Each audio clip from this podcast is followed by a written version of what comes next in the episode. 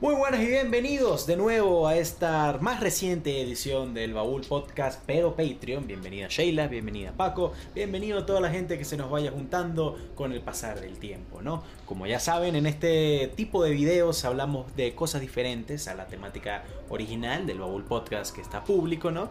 Entonces hablamos de cosas diferentes. Hemos hablado de, de las mejores películas históricas, hemos hablado de los personajes de los políticos más tontos, hemos hablado de las guerras más tontas, hemos hablado de gran variedad de cosas y el día de hoy tenemos un tema eh, del cual Fred y yo hemos estado hablando con el tiempo y que hoy en día cada vez es más relevante, ¿no?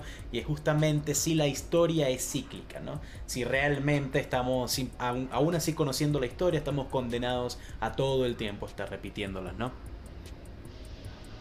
Así es, así es. Todos hemos oído esta frase de que aquella persona que no conozca su historia está condenada a repetirla.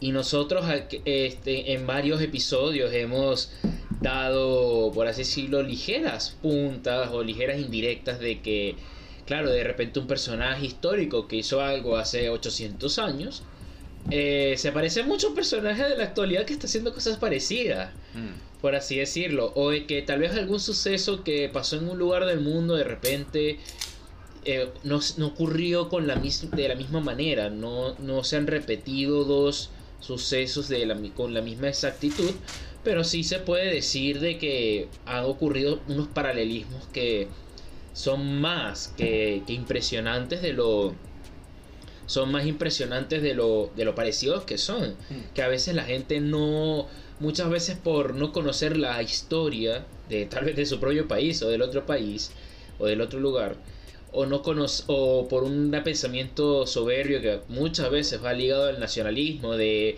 este nosotros somos diferentes a los demás cuando la verdad tampoco hay tantas diferencias caen en tendencias de que no, eso a nosotros no nos va a pasar. Como por lo menos yo le había contado a Rafa en el episodio del Patreon pasado sobre los reyes más tontos de la historia, que yo consideraba que la historia del zar Nicolás II y su posterior caída del poder tenía unos paralelismos impresionantes con la historia del rey Luis XVI de Francia, que había ocurrido 200 años antes, y que terminó con la Revolución Francesa, y la del zar terminó con la Revolución Rusa.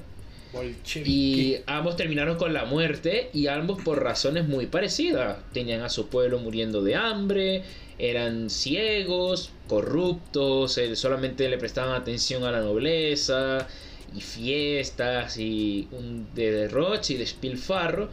Y es algo muy interesante si alguien, o sea, de verdad la historia es cíclica, la historia se repite cada cierto tiempo. Empezando la pandemia, mucha gente decía que cada 100 años hay una pandemia. Resulta que por pura casualidad en 1920 había sido la gripe española en 1820, si no me equivoco, había sido la epidemia del cólera. Y es bastante interesante. ¿Qué opinas tú, Rafa, al respecto? Esto va a ser distinto, esto es más reflexivo, más que exponer hechos hoy, no tenemos una, aparte pues de la historia cíclica, no tenemos un orden, no tenemos un pseudo guion, por así decirlo, un borrador. es un debate. Es una conversación más que nada. Mira que. Claro. Obviamente estoy de acuerdo con lo del que no conozca su historia tiende a repetirla, pero de todas formas siempre pasa. Tú puedes estar muy consciente de cuáles son tus antecedentes, de cuáles son los antecedentes de, de las naciones o de las sociedades que te rodean y, y al final es como que no importa, siempre vuelve y ocurre la misma cosa, ¿no? O sea, yo uno de los mejores ejemplos que a mí me gusta poner y que me gusta analizar es justamente cómo los griegos, cómo los romanos, los cartagineses, ¿no? Eh, incluso los chinos antiguos eran sociedades tan avanzadas, eran sociedades que lo tenían prácticamente todo, pero caen y es un borrón y cuenta nueva y tuvimos que casi que rehacer todo desde el principio, ¿no? Eh, pero incluso conociéndola, pues se repiten, o sea, es imposible decir que, que bueno, que el zar no estaba consciente de lo que pasó en la Revolución Francesa, porque coño, es imposible. Sí, no creo que el tipo no conociera la, historia de la Revolución Francesa, ¿no?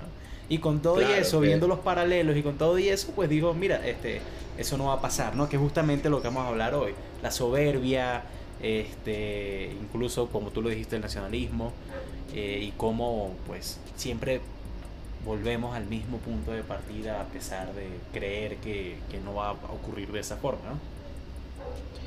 Sí, es que es muy interesante, sobre todo porque es una conversación que en la actualidad ha, ha tomado mucho relevo de que como en este mundo que está más conectado que nunca en la historia, tan globalizado, la aldea global, como dice Castells, se, la gente se empeña en decir de que ahora todos son diferentes y todos los casos son absolutamente diferentes, como que los británicos se rieron en el 2016 que Trump ganó la presidencia, pero en 2017 está entrando Boris Johnson y viene el y si tú lo pones a ver con, con ciertas diferencias tal vez de, de su background y de su eh, currículum político y de vida, Mm. em, al final hasta los dos tienen el pelo naranja. No O te, sea, no te hasta vayas tan lejos, o sea, hace, Claro. hace 10 años, más o menos, que sí, 10 años, todavía estaba Chávez vivo, veíamos que la mayoría, por lo menos, de los países de Latinoamérica estaban afrontando gobierno, bueno, no sé si la mayoría, pero un gran número de países de Latinoamérica estaban afrontando un gobierno de izquierda, o por lo menos Sí, este, de centro izquierda, si se podría llamar de esa forma, cuando pues mucho era un acuerdo de ladrones. todos ya, ¿no? menos Colombia. Por lo si menos, no me sí, por lo Y menos en. Sudamérica, exacto. Ni, ni Chile ni Colombia. Eh, bueno, no sé Perú. No, Perú era Alan García. Era como. Eh, pero que no, no, lo sé no ubicar, no lo sé ubicar. no se podría decir que Alan García era de ese grupito de Chávez, por ejemplo. Eso No, se puede. no se bueno, puede decir. se llevaban bien dentro de Pero todo. bueno, digamos que por lo menos lo que era Argentina, Uruguay, Bolivia, Ecuador, este, Venezuela, muchos países de- del Caribe, estaban pasando por, por, por esos cambios, ¿no? Estaban pasando por esa izquierda eh, y hoy en día pues cada vez, incluso en Europa estaba pasando mucho eso. Eh, se podría, obviamente no voy a decir jamás y nunca que, que Obama era de izquierda, pero sí era mucho más liberal que No. los presidentes anteriores que había tenido Estados Unidos, en especial un Bush o un Bush padre incluso, un Ronald O, Reagan. Mira, de los mismos demócratas, o Clinton. Exactamente, incluso con Clinton. Eh, y ahora estamos viendo que como que tenemos una resaca de ese liberalismo, ¿no? No estoy diciendo que sea bueno o malo, simplemente eh, tenemos lo esa es.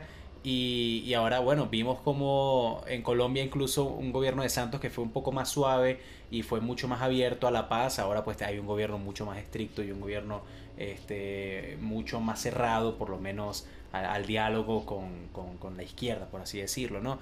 Eh, vemos lo mismo pasando en países, bueno, este, a pesar de que en Chile nunca hubo, pues con Piñera, pero ahora como que quieren voltearse, este, vimos lo mismo de Trump, vimos en Francia como casi Le Pen le gana a Macron cuando el, el discurso de Le Pen era muy parecido, tú mismo llamaste a Boris Johnson, ¿no? Entonces... no, y en España, en en, España, España- que al principio llegó Pablo Iglesias, que casi se hacía presidente, sí. y en las últimas elecciones perdieron muchos escaños y subió era Santiago Bascal de Vox, Sí, que sí. es el Trump español. Es, es- Y es cómico, uno- es cómico como ya, ya la gente no está votando por ideales o por ideas, sino que están. Ahora hoy en día casi todos los votos son voto castigo. O sea, vimos el, el ejemplo de Yo- Argentina me gusta porque Argentina, ok, tuvo mucho tiempo a la izquierda, Uf. con los, con los Fernández, con los Ay. Kirchner, ¿no? Con la, con la Fernández. Este, se monta Macri porque la vaina estaba funcionando, pero Macri no funcionó, entonces volvemos a montar izquierda.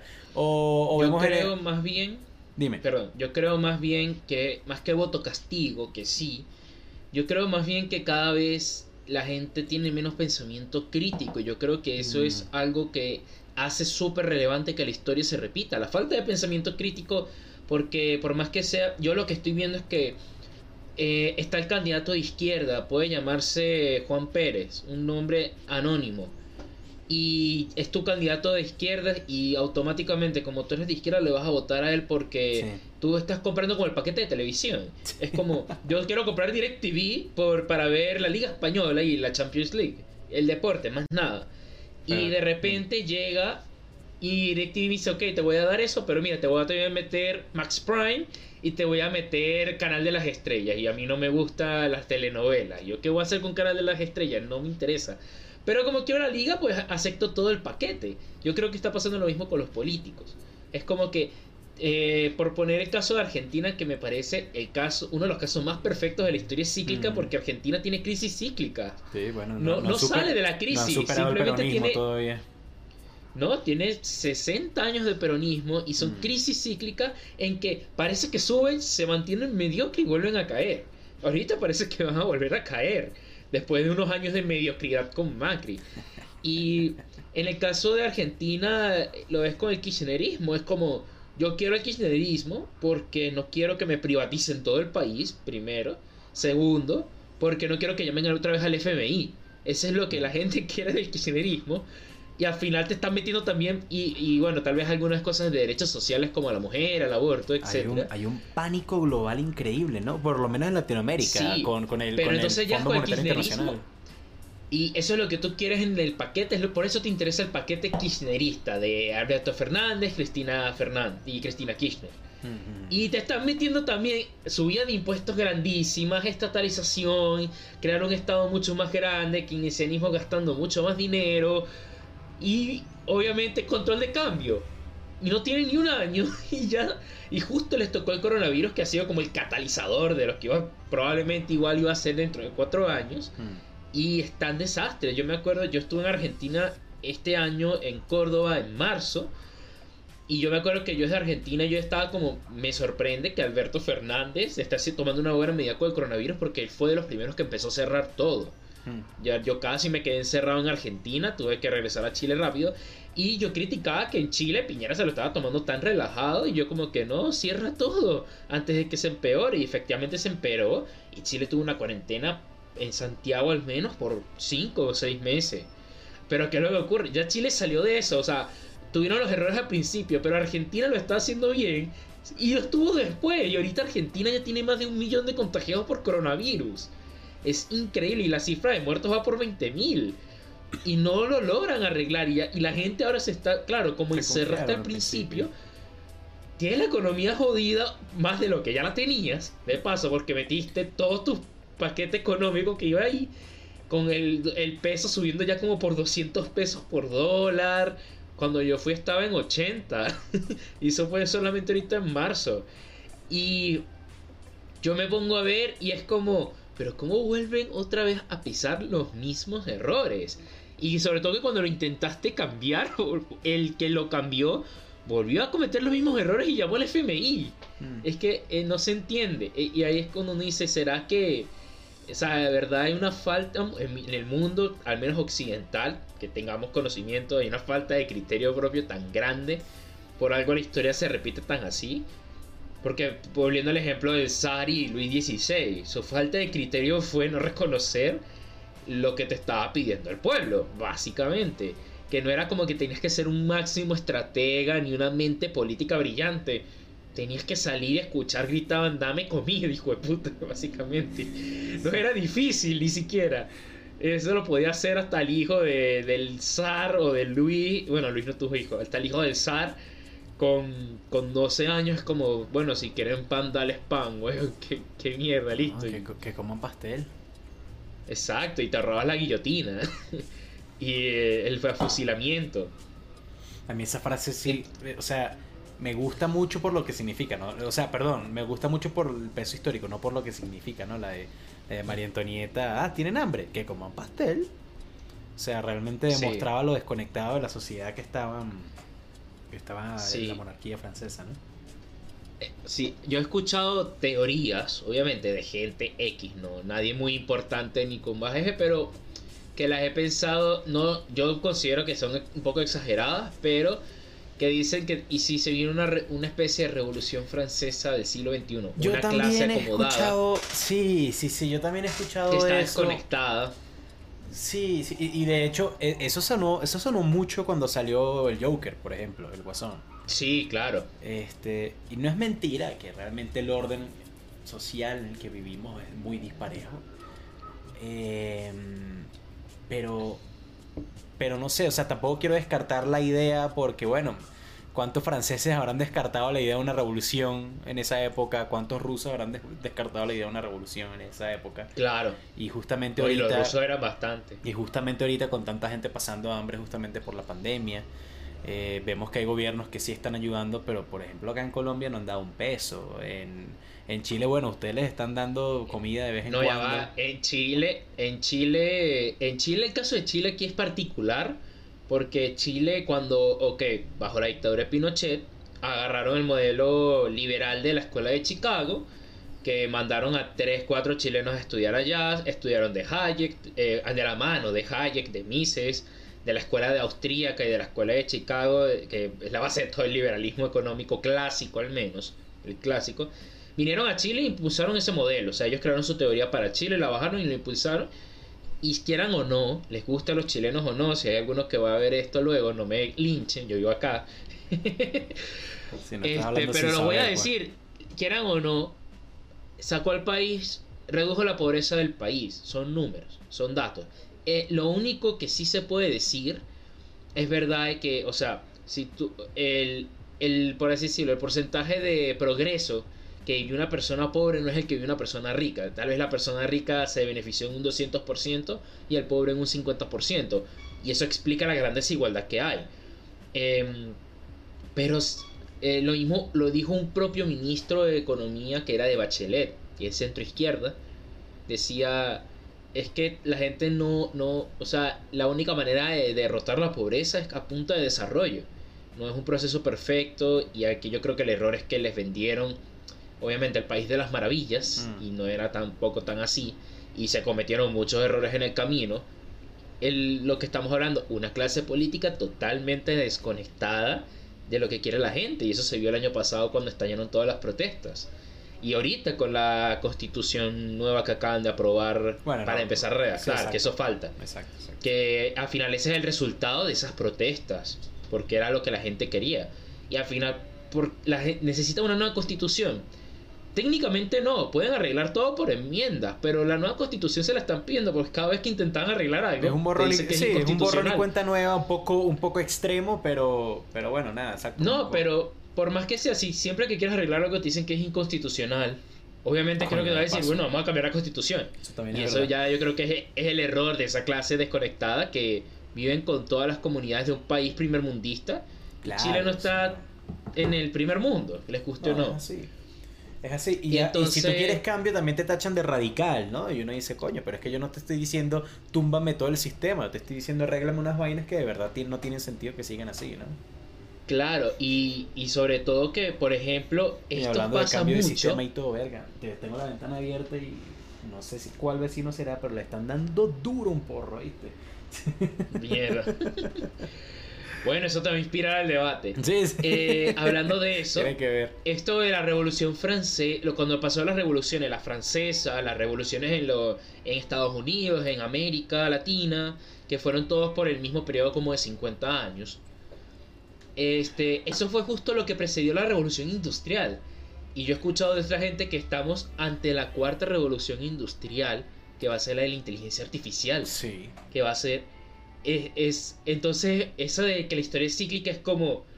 De verdad podríamos considerarla cíclica, más allá de procesos históricos en el sentido macro, procesos regionales micro. Muchos dicen de que la, reforma de, constitucional de Chile va a hacer que Chile sea Venezuela. Yo honestamente no lo sé. No lo puedo saber porque es que no la han empezado a escribir. Es absurdo decir algo así. no sabes ni quién la va a escribir. Es que no sabes ni quién la va a escribir porque capaz la escribe la derecha. Se hacen los vivos y logran meter más gente para escribirla. Y te va a quedar la misma vaina con otras palabras. Capaz si te la escribe a la izquierda. Y en el caso bueno terminas como Argentina porque crea un estado grande que entra en un déficit público cada rato, nacionalizas el cobre. Y Argentina, en el caso malo, si es un populista con mucho resentimiento y un discurso de odio, eres Venezuela. Hmm. Y en el caso normal, no va a cambiar nada. Que va a ser como que va a ser medio mixto, tal vez van a dar un poco más de derechos sociales y todo va a seguir igual. La rueda nunca se rompe. Que hmm. esa es otra de la de lo que siempre dice, hay que romper la rueda, cada revolución. Y es que es curioso eso. Todo el ejemplo de la revolución rusa. Lenin hace la revolución rusa y algo que criticaba mucho es que el la policía secreta del zar que perseguía a los, a los opositores, los que hablaban en su contra y demás. Que fue lo primero que hizo Lenin cuando lo empezaron a criticar cuando entró. Volvió a usar la policía secreta. Se desapareció fulanito, ¿puedes creerlo? No, chamo, qué lástima. Sí, mira, hallaron su cuerpo como a 600 kilómetros allá en el plena tundra sibérica. ¡Wow! ¡Qué coincidencia! ¿Cómo habrá llegado ya? No, hablando de eso, no sé si te has visto en Netflix este, La muerte de Stalin. Sí, muy buena. Qué buena película, que también tiene que ver con todo este tema del control. ¿no? y de la opresión. Pero bueno, tocaste, Y- un, tocaste un punto importante e interesante, eh, que es justamente la siguiente gran revolución, por lo menos industrial, y es justamente la, la, la, la- la de la automatización, ¿no? la de la, la inteligencia artificial. Eh, que Sí. mucha gente dice que bueno, que debido a las inteligencias artificiales y a la automatización laboral, eh, vamos a ver una crisis de desempleo mundial gigantesca, ¿no? Exacto, que Eh, más bien se está, por eso hay economistas que están empezando a practicar en países más desarrollados que nuestra región La renta bananera que aún sigue, universal. no es la renta básica universal, que nuestra región eso. bananera que aún sigue diciendo que Colón fue un asesino y no superan que los españoles no colonizaron. Sí, justamente eso quería tocar, ¿no? Eh, yo creo que esa, es- ese va a ser el hincapié realmente cuando comencemos a ver, porque así como hemos hablado eh, de, bueno, de derecha e izquierda, yo creo que incluso mucha gente de la izquierda y casi toda la gente en la derecha opina que la renta básica universal es simplemente, como dicen en inglés, un handout, ¿no? O sea, un regalo y ya, que no tiene sentido, que eso va a volver floja a la gente. De hecho, ya hablamos de este tema en- en el baúl, tanto actualidad como en el baúl normal, ¿no? Eh, y al principio yo creo que eso va a hacer que mientras muchos se hacen millonarios justamente eh, por las grandes, los grandes beneficios económicos que da la, la- la automatización laboral y el desarrollo de nuevas tecnologías, eh, muchos se van a hacer muy pobres y ahí yo creo que puede llegar el, el- el golpe final, ¿no? Para empujar a cambios sociales grandísimos, incluyendo la propia renta básica universal. Claro, yo, yo conocí la renta básica universal por un video de, de Wire, el- esta revista, que tiene un video que es- se llama Tech Support con Mark Cuban, Ah, el empresario que es Mark Cuban, bueno, tú lo conoces, el dueño de los Dallas Cowboys. No, Dallas Mavericks. Ah, de los Dallas Sí, Mavericks. no, no, ese es el de básquet. Los Cowboys es, es de fútbol americano. Es de fútbol americano, ok. Yo sé que era el de Dallas. En fin. Y él, él está totalmente a favor de, de la renta básica universal siendo Claro. millonario. Claro, claro. Y él dice que va a ser necesario y que en el futuro no se van a necesitar tantos ingenieros, tantos médicos, tantos doctores, abogados más o menos. No se va a necesitar porque todo lo va a hacer una inteligencia O artificial, sea, un robot. Pero sí se va a Y que necesitar lo- gente creativa. Exacto, y él dice, quieren estudiar algo, estudien artes liberales, estudien filosofía, porque la cosa es que necesitamos gente que tiene que empezar a otra, a- tiene que pensar a, a pensar, Mm, a pensar nuevas teorías para llevar el mundo, Claro. nuevas teorías para llevar la vida, o sea, por así decirlo, casi que tenemos que volver a la antigua Grecia, Mm. de hay gente que solo se dedica a pensar. Bueno, y- Así se crea ¿Y los cómo, pensa- y las cómo de avanzados los griegos y los romanos en comparación a mil años después eh, de. Europa? O sea, de los romanos y los griegos seguían viéndose como esos antepasados super iluminados para toda esta gente o satanizados, ¿no? Y aún seguimos utilizando los conceptos de democracia, ok, un poquito actualizados, pero de Platón.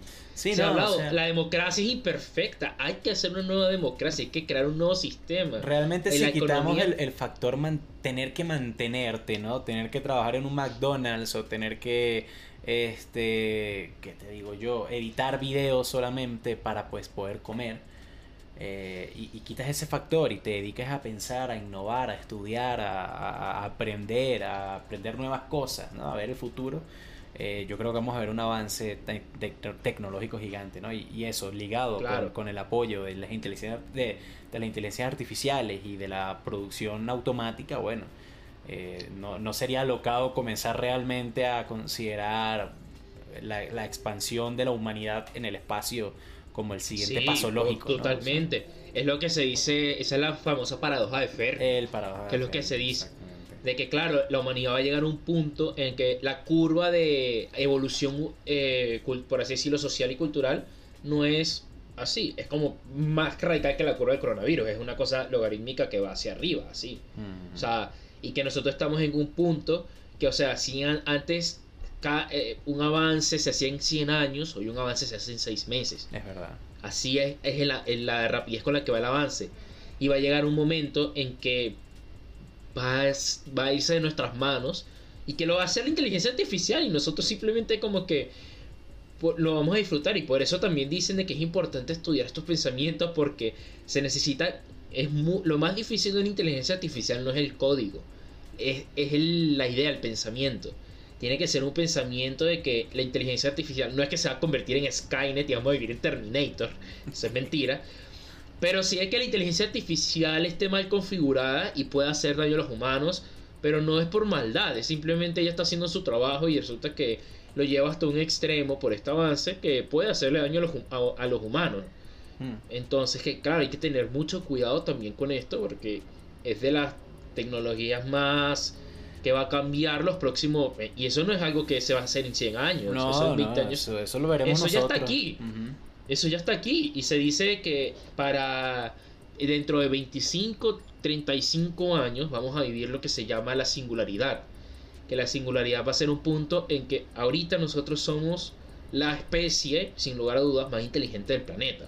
O la cosa más inteligente del planeta, por así decirlo. Aunque, y eso deja de que desear, pero bueno.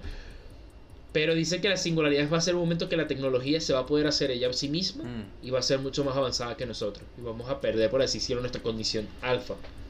Bueno, pero pues si todo sale bien, se supone que ella debe trabajar para nosotros, ¿no? Pero Claro, si sale que bien. todo este tema de la ser- paradoja de a crear a Dios. Fermi, todo este tema de, de, las clases de, ¿cómo se llaman? Los niveles de sociedad, clases de, sociedad. La civilización. Eso, civilización, que sí, tipo 1, 2, 3, 4. Este, también lo de todo, lo- la renta básica universal, todo este tipo de, de, de- de términos yo los aprendí hace varios años viendo un canal que se llama Kurgesas. Kurgesas, Kurgesas. Mm, Eh, Kurgesan, yo también lo vi. In a Es nutshell. bueno. Sí, sí, sí.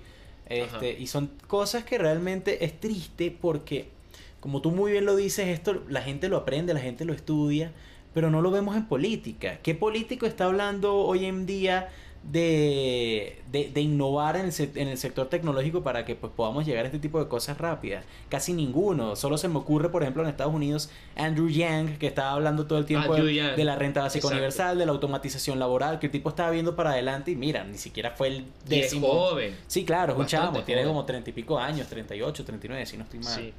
Este, pero no, los políticos de siempre están hablando de impuestos, están hablando de, de Mira, dar más trabajo que, sin creo mina, que es con en producción. Dinamarca. Creo que es en una parte en Dinamarca, ni siquiera es en Dinamarca entera, es en un pueblo en Dinamarca y eso. Se estaba haciendo el experimento de la renta básica universal. No, eso fue en Finlandia. Finlandia, bueno. Sí, yo sé sí, que sí, eran allá arriba los, los, los nórdicos. Sí, fue, fue el Helsinki, Estaban si no haciendo- en la capital. Claro, estaban haciendo el experimento de cómo. Y, y ojo, fue exitoso en Helsinki. Fue exitoso. En Canadá Este, también en han hecho pruebas Ahorita en Corea eso. del Sur lo van a empezar a aplicar. Pero este no, no, no es una renta básica universal como está concebida, sino que te va a dar una tarjeta que, solamente te sirve para que- sí, sí, sí. es para comida, pero solo te sirve para comprarle a las pequeñas em- y pequeñas empresas, o sea, al señor que tiene el abasto, el señor que es el pescador que tiene su oficio y que ese señor no va a aprender a hacer código. Hmm. Eso es mentira. Ese señor solo sabe hacer una cosa, la hace muy bien, pero sabe solo pescar. Entonces, tú solo ahí te cargan como 200 dólares que puedes comprar en comida nada más. Y se lo tienes que comprar a esa gente a esa, al agricultor que vende con su mercadito y tienen unas máquinas. Y ellos te ponen la cosa y ahí van comprando para no dejar atrás también esta parte de la sociedad que la parte rural, que es súper importante también en toda la sociedad. Mm, ujú. Sí, es así. Y mismo. eso recuerda mucho, claro, a la revolución, a la se- a- creo que era la segunda, tercera revolución industrial. Obviamente, que fue uno de los errores, ¿cuál fue? Todo el mundo se fue a las ciudades y dejaron abandonado el campo. Y ahorita nosotros como civilización de verdad tenemos, es que, porque las ciudades no nos, hay- o sea, no somos la gente que había en ese entonces. Somos muchísimo más. Por una cuestión de espacio, no nos conviene tener mega urbes de 150 millones de personas. o por lo menos se considera que las próximas mega urbes van a estar en África. La ciudad de Laos, en Nigeria, se dice que para el 2050 va a tener una población de 85 millones Sí, de personas. bueno, es que la, la- Lagos es una, me- una. ¿Cómo se llama? Una megaciudad, no.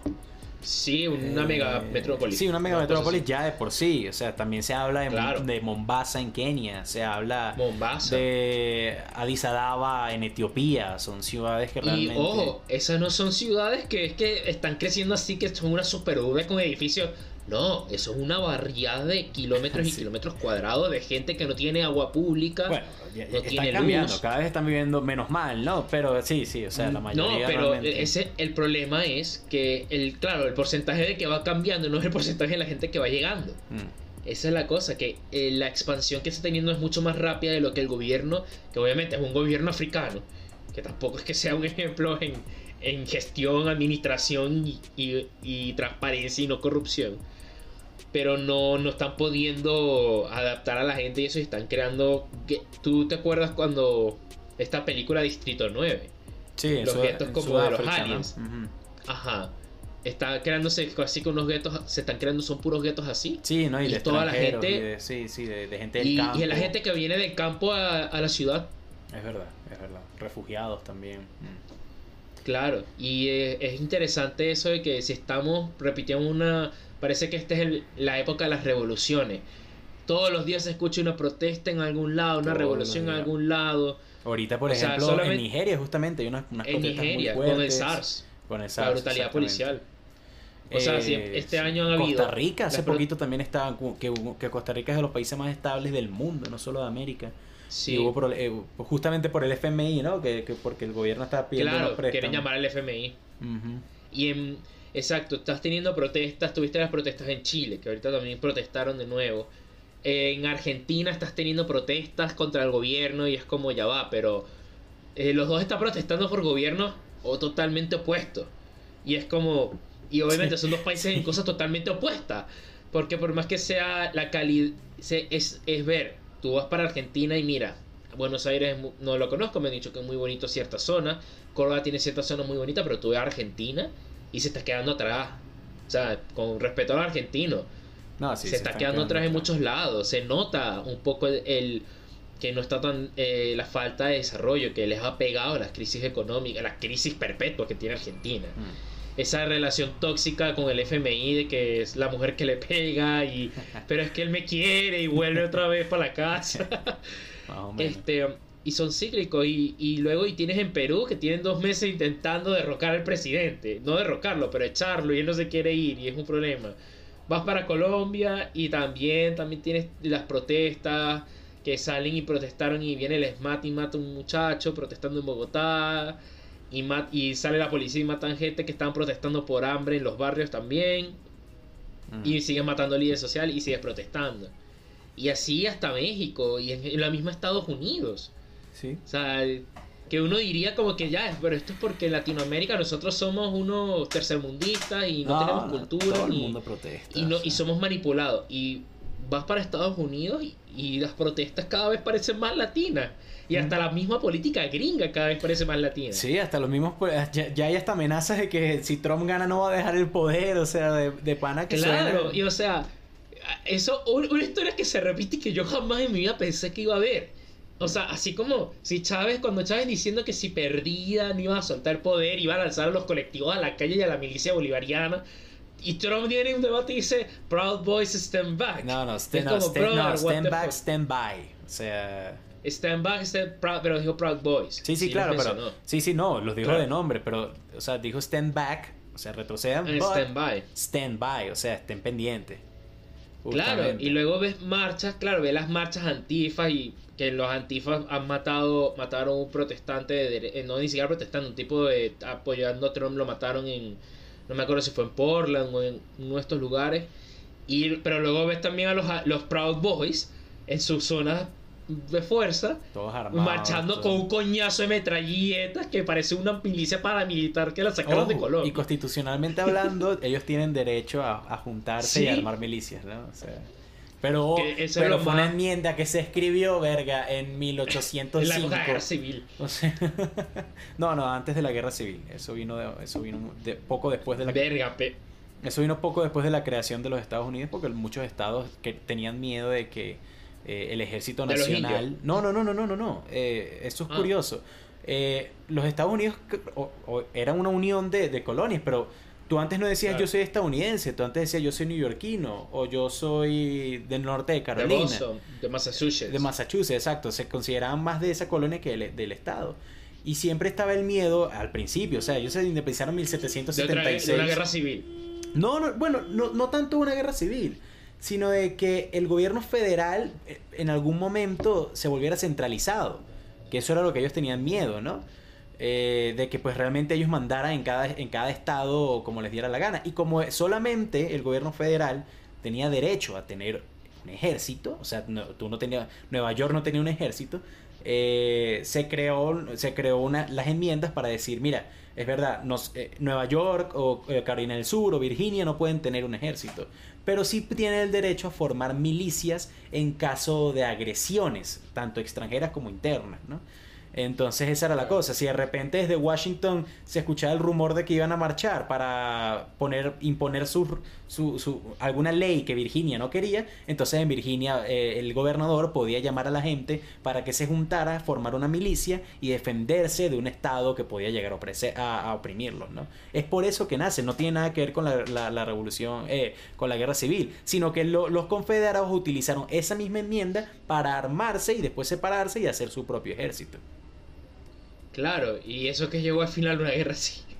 Y bueno, y podría también llevar a conflictos justamente ahorita.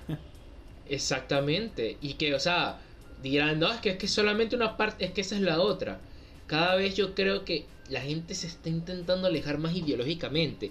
En, se han hecho estudios casualmente en Estados Unidos sobre la polarización. Mm. Ya Estados Unidos vio un momento súper polarizante que fue lo que llevó a la guerra civil americana. Claro. Con Lincoln y con todos que obviamente eran dos modos de ver, de, tener, de querer tener un país directamente y por algo, básicamente los estados del sur, que eran los confederados, no perdieron del todo, o sea, lo único que perdieron de su modo de vida eran los esclavos y el derecho a tenerlos. Mm. Pero quitando eso, son de los estados más racistas, son de los estados que siguieron viviendo un estilo de vida muy conservador y que ahorita, irónicamente, porque digo irónicamente, porque Lincoln, el que peleaba quitarle esos derechos, era republicano. Los demócratas, que eran los era el partido racista, la verdad. Ah, pues y, y de, bueno, dentro de todo eso, este, eso, sea, eso siempre se ha mantenido, por así decirlo, en la historia, pero antes, en los mismos políticos se podía ver de que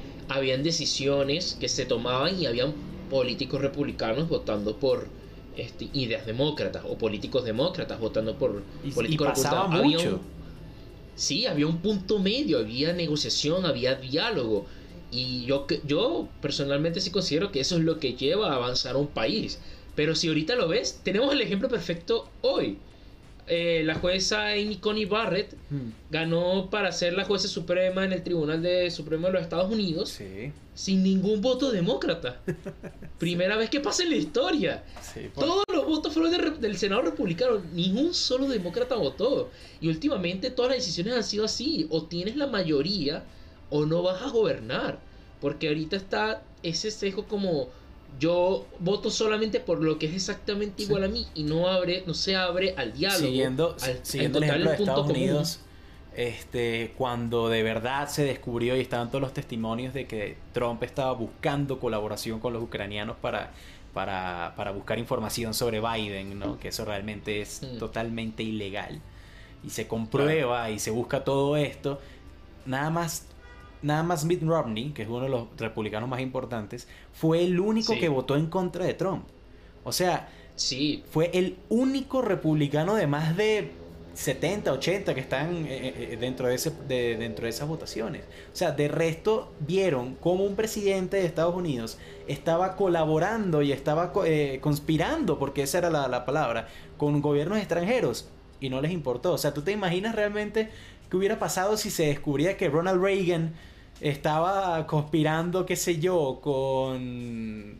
Ya va, eso ya pasó. Watergate. Bueno, es, exactamente. No, no lo echaron, él renunció, no, él renunció. Bueno, renunció. renunció porque sabía que le iban, a, le iban a hacer un impeachment. Le iban a echar, le estaban haciendo el impeachment. Sí, sí, exactamente. Él renunció antes de que lo antes de que lo despidieran, exacto, antes de que lo echaran. Exacto. Este, y por muy republicano que era Nixon, fueron los mismos republicanos los que dijeran, "Mira, marico, te jodiste." No, con nosotros la vaina no es así hay muchos políticos republicanos de vieja escuela. McCain antes de morirse fue uno que decía, yo no apoyo a Trump, mm. él no representa un verdadero republicano. Trump no quiso ni enterrarlo con, con, honores de guerra, porque recuerda que McCain estuvo más de siete años preso en una cárcel en Vietnam, o sea... Sí. Y él decía, él justo ayer escuché una frase viendo un video hablando de eso, que de Arizona, de si Arizona se va a convertir en un swing state, Mm. porque tradicionalmente es republicano, pero ahorita hay muchos latinos y pues parece que se va a convertir en un swing state entre No, republicanos y, y no solo eso, más. ah, McCain era Y representante una de frase- Arizona y... Por eso, una McCain que fue senador por Arizona, una frase de él diciendo yo no apoyo a, a- a Trump, o sea, ¿cómo, ¿qué le digo yo a un carajo que sobrevivió a un campo de concentración nazi, tiene 92 años, y él llega y me dice, No, disculpe, senador McCain. Men- ah, perdón, vietnamita. Sí, sí, fue en- un fue ajá, guerra de tortura vietnamita y que, disculpe, senador McCain, pero ¿por qué el presidente me odia? Sí, sí, Así, sí, sí, esa- no. exacto, Y Trump, y, y Trump, él- y Trump se burlaba. Trump, me acuerdo, una vez dijo incluso que, que solamente los perdedores de- se dejan capturar. Ajá. O sea, imagínate eso, un tipo que estuvo preso porque le derribaron su avión, porque él era piloto. Este, un tipo que estuvo preso y aguantó tanta vaina y sufrió tanto. Para que venga un carajo que, que, que por ser rico no, no fue a la guerra de Vietnam, porque recuerda que él también y no, porque la huyó. la huyó, exactamente. Y que venga y diga, no, solamente los perdedores se dejan capturar, coño. O sea, eso es una cachetada en tu cara, sinceramente. Sí. Eh, De no, paso y, que- lo, y lo mismo pasa para no, no solamente de la derecha a la izquierda, lo mismo pasa de la izquierda a la derecha. O sea, tú puedes ver, por ejemplo, ahorita mu- a, a ex guerrilleros, por lo menos en el ejemplo de Colombia, como Petro, o como ahorita muchos de los miembros del nuevo partido de las FARC, eh, que muchos hasta incluso ha- han hecho chistes o, o han hecho referencias a, a la gente que se dejaba joder por parte de la guerrilla. Y tú te pones a pensar, coño, o sea, se están burlando de gente que sufrió demasiado, ¿no? Entonces no es, no- No, no- pero no es un fenómeno solo de derecha. Gustavo Petro. Ejemplo es la soberbia y el cinismo de alguien de izquierda en Colombia por lo menos. Gustavo Petro, ¿cómo le cuesta con esa lengua condenar a Maduro? Apenas lo está Mm, haciendo. Sí, no, no. Y a lo que pasa en Venezuela y que están ocultando a, la- a, la- a las disidencias de la FARC y del ELN que Mm. quieren tumbar el proceso de paz que él tanto defiende. Y cuando tú le preguntas que él responde, vayan e investiguen a Marta Lucía Ramírez y la Operación Orión. Sí, es sí, que, sí. Que- mataron a los periodistas ecuatorianos la, la FARC en la frontera. No, No, pero, el ¿por qué no dicen de pero los, falsos que positivos de Uribe. a Sí, Uribe? sí, sí, es que es, eso. En inglés eso se llama whataboutism. El what about Claro, that. ¿entiendes? No, marico, es que la Claro. cagaste, no, pero es que el, el de allá la cagó peor, coño. O sea, este, re- Exacto. realmente Y, y- es- y lo peor de todo es que la, la gente, no, o sea, uno diría como que, qué tipo tan soberbio y tan patético, pero bueno, es solo él. Pero lo peor de todo es que la gente lo repite. Uno habla con un, un seguidor Por de, algo de tienen Trump, tanta gente de atrás, Petro. exactamente. Habla con alguien así, uno le dice, pero, ¿y esto? Ah, pero es que, pero que este hizo peor.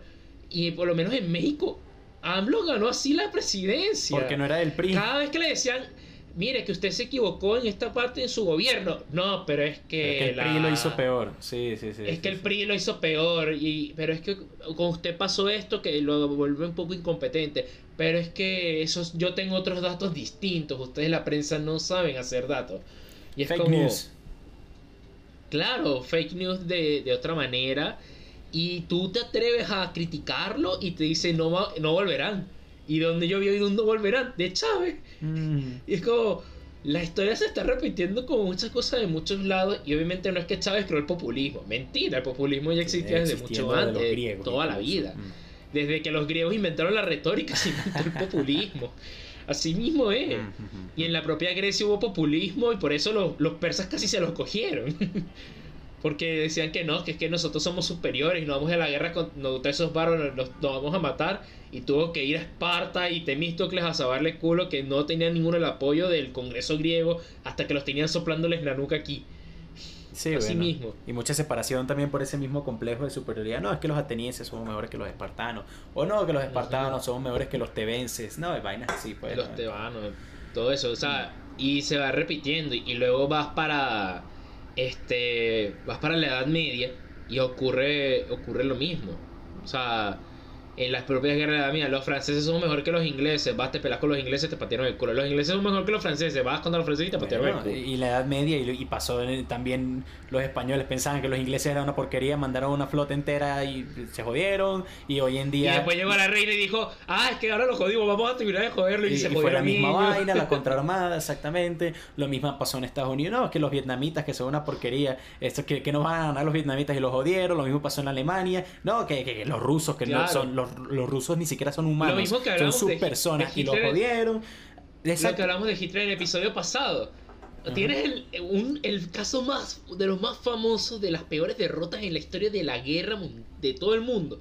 Napoleón yendo a Rusia. Y vuelve y lo repite. O sea, de los mejores estrategas de, militares de la historia del mundo yendo a Rusia a conquistar y tú vas a decir, ah, yo también voy. Sí, sí, yo sí soy arrecho, yo voy a poder. Pero bueno, soy mejor. es lo que dijimos al principio y yo creo que con eso podemos cerrar. La conclusión es que de verdad la historia sí es cíclica, ¿no? Sí, yo considero que sí es cíclica y de paso no es cíclica obviamente siempre encadenada a un territorio, ojo. Yo creo que es cíclica la historia universal. Sí, sí, sí, sí, no, claro. Yo, y yo creo que por eso también es importante eh, leer historia, mm. porque yo puedo tener el criterio, que eso es algo que también se ha perdido, sería para otro tema.